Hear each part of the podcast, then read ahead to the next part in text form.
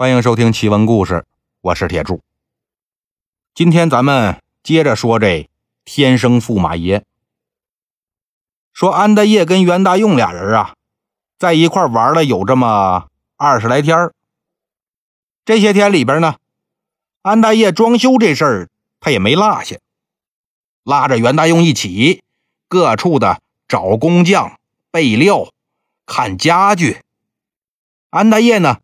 原本是想修一修、补一补，添点新家具就得了。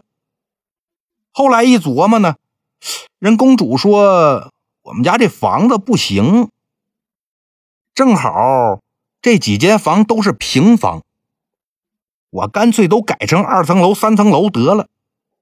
反正公主给这一千两银子，我花也花不完。安大业可是一直惦记着。这个月不能装修的事儿呢，心说我不砸墙不拆房，进点料总行吧，所以就把盖房子那物料啊，陆续都运到家里边了，把一间房腾出来，专门放这些东西。他就等着再过几天啊，到了下个月，赶紧就翻盖装修。他这装修啊，怎么着也得整个四五个月。装完之后就能娶公主了。这一天，安大业正在家里边核对翻盖装修要用的东西。袁大用领着小童来了，后边呢还跟着俩抬箱子的人。哟，袁兄来了，你这抬的什么呀？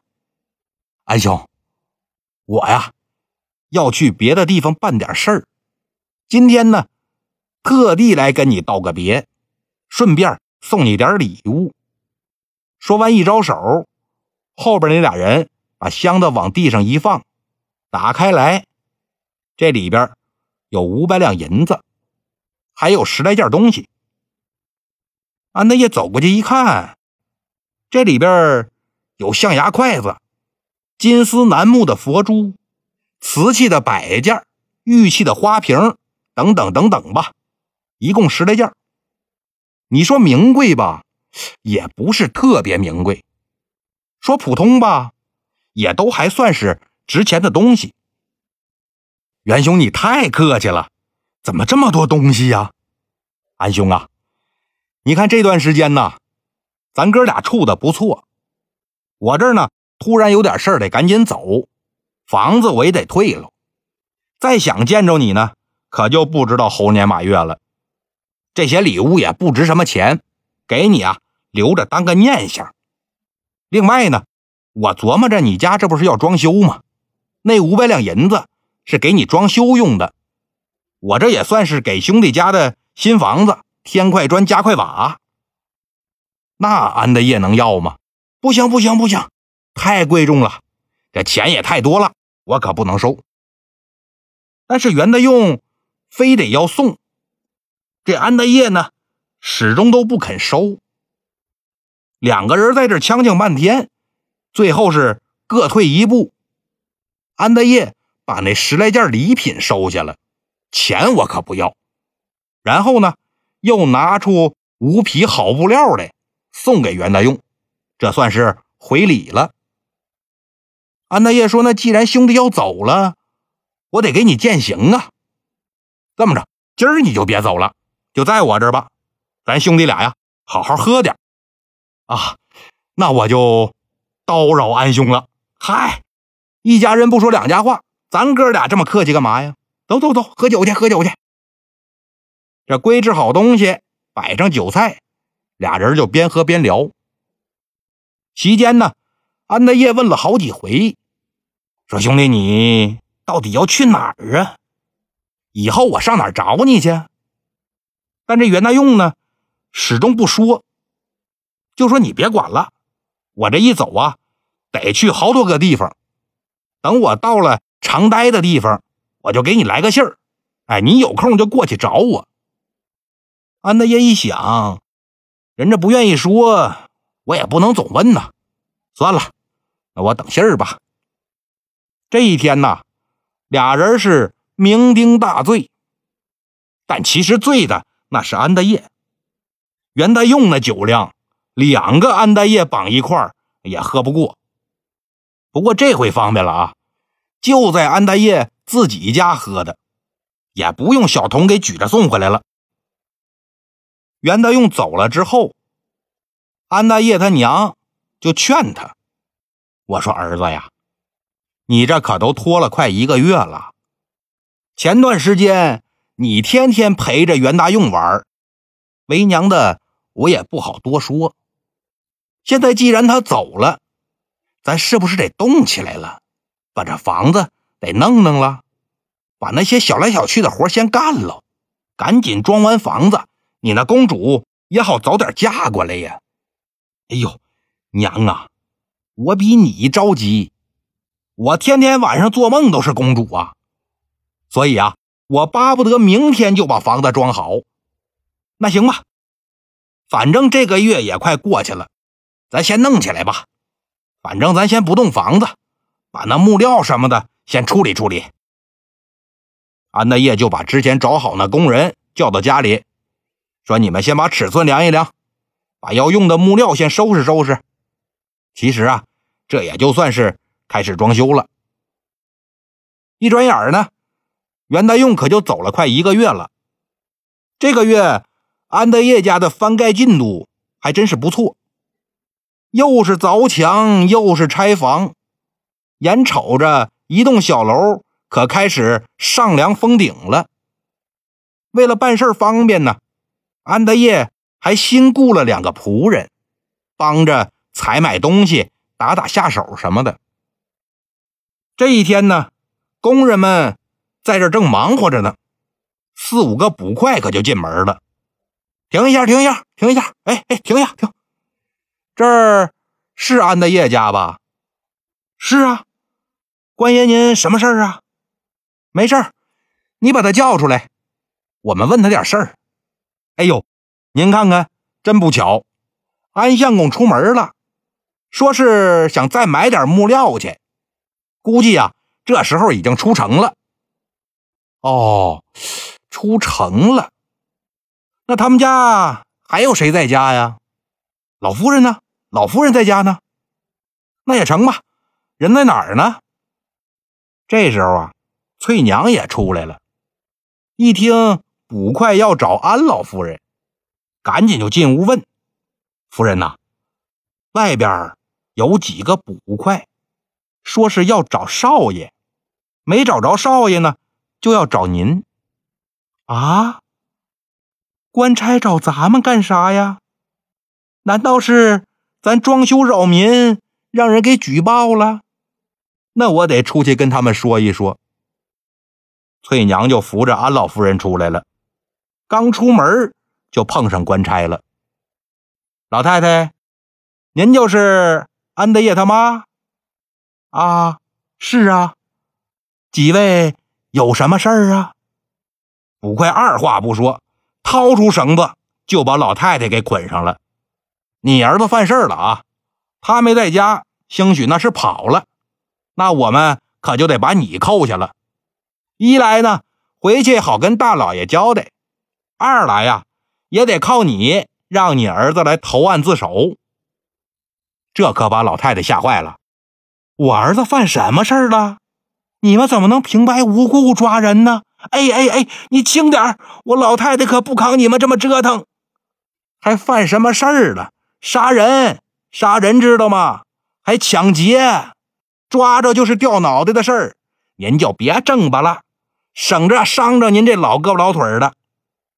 杀人！我儿子堂堂一个读书人，怎么可能杀人呢？你们一定是弄错了吧？错没错的，我们说了不算啊，得大老爷说了算。哎，您就别絮叨了，赶紧走吧！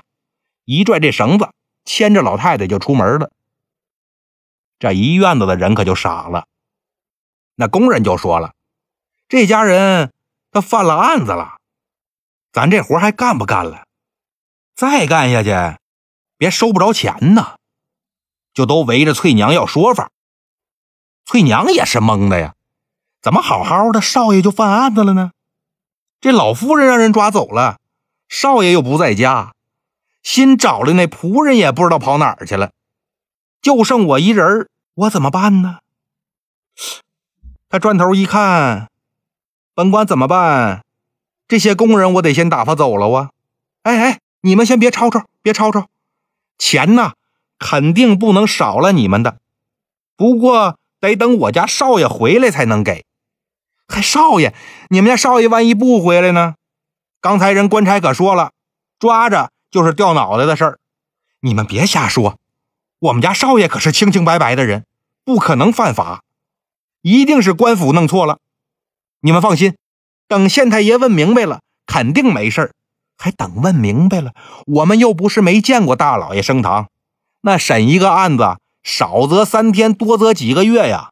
我们可等不了那么长时间，我们还得养家糊口呢。你赶紧给钱，赶紧给钱。要是你们家少爷真没事那我们以后再接着干。但现在你得赶紧给钱。这翠娘让他们逼得没办法。又不知道安大业把钱放哪儿了，只好啊，就自己掏腰包把工钱给付了。工人们这才消停，把这工具一收拾走了。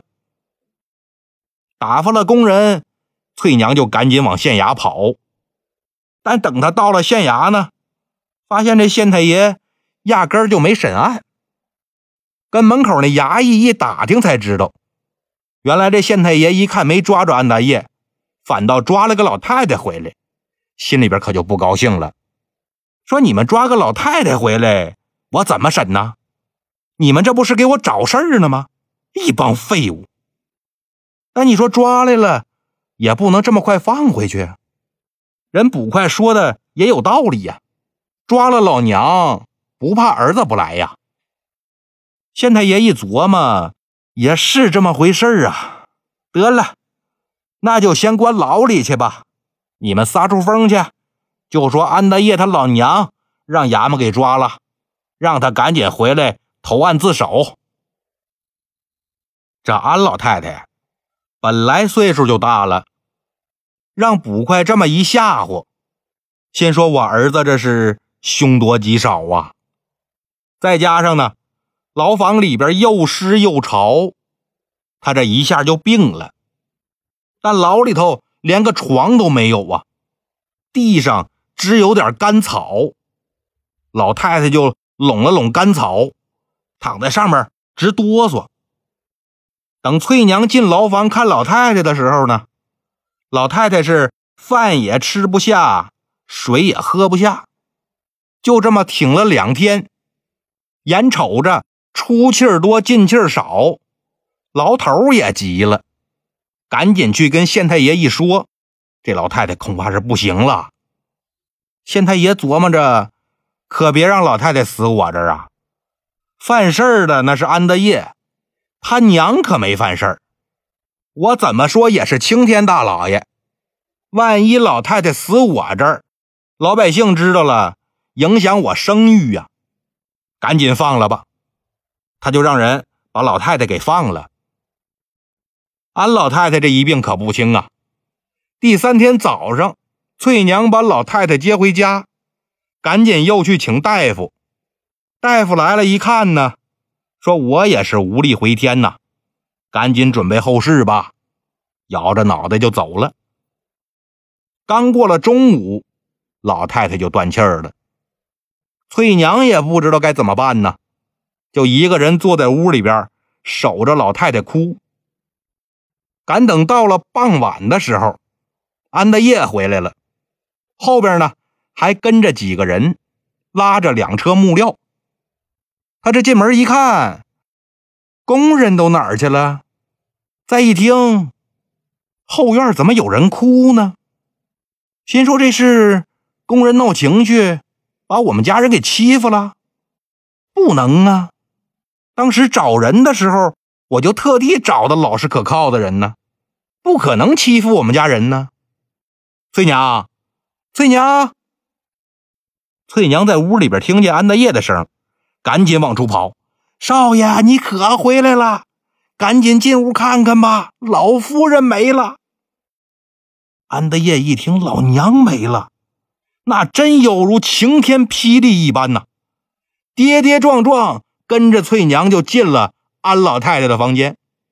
进去一看呐，自己这老娘直挺挺的躺在床上，那都凉透了。这可把安德业给疼坏了，哭的那是撕心裂肺呀！翠娘啊，这怎么回事啊？我娘身体一向好好的，这怎么我刚出去三天人就没了呢？得了什么疾病啊？怎么没找大夫啊？翠娘也在这哭，边哭呢，就边把捕快怎么拿人，老太太怎么被关了两天，跟安大爷说了一遍。安大爷这个恨呐，狗官，想我安大爷一个读书人，不偷不抢，不做坏事你凭什么说我犯法了？我犯了哪条法？别说我清清白白。就算我真犯了法，那还祸不及家人呢。你也不能把我娘给折磨死了啊！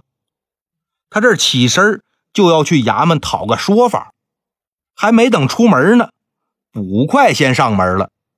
进得门来，二话不说，把安大爷抹肩头、拢二背，直接就给捆了个结实。甭管安大爷怎么喊、怎么骂，人捕快就是不勒他，骂急了。捕快还得往死里踹几脚，就这么前面拽着，后边踹着，把安大爷压到了公堂之上，照着安大爷那腿弯就是一脚，安大爷扑通一声就跪下了。县太爷一拍惊堂木：“安大业，为了你，本官是特地开了个夜堂啊，也算瞧得起你了。你的案子犯了，还不从实招来吗？”边上那十几个衙役把水火棍直往地上蹲呐，咚咚咚咚咚咚咚，吓得安德业一身冷汗。大老爷，我我我到底犯什么事儿了？您倒是说清楚啊！您说清楚了，还则罢了；您要是说不清楚，就算是告到京城，我也得给自己和老娘讨个公道。哟呵，你还挺硬气，还要告御状？怎么着？你想当上访专业户啊？那我就让你死个明白！你勾结匪徒袁大用，害了前任乐亭知县胡大人一家二十三口的人命啊，还将他家财物洗劫一空。这事儿你不会这么快就忘了吧？好了，今天的故事就到这里了，咱们下期再见。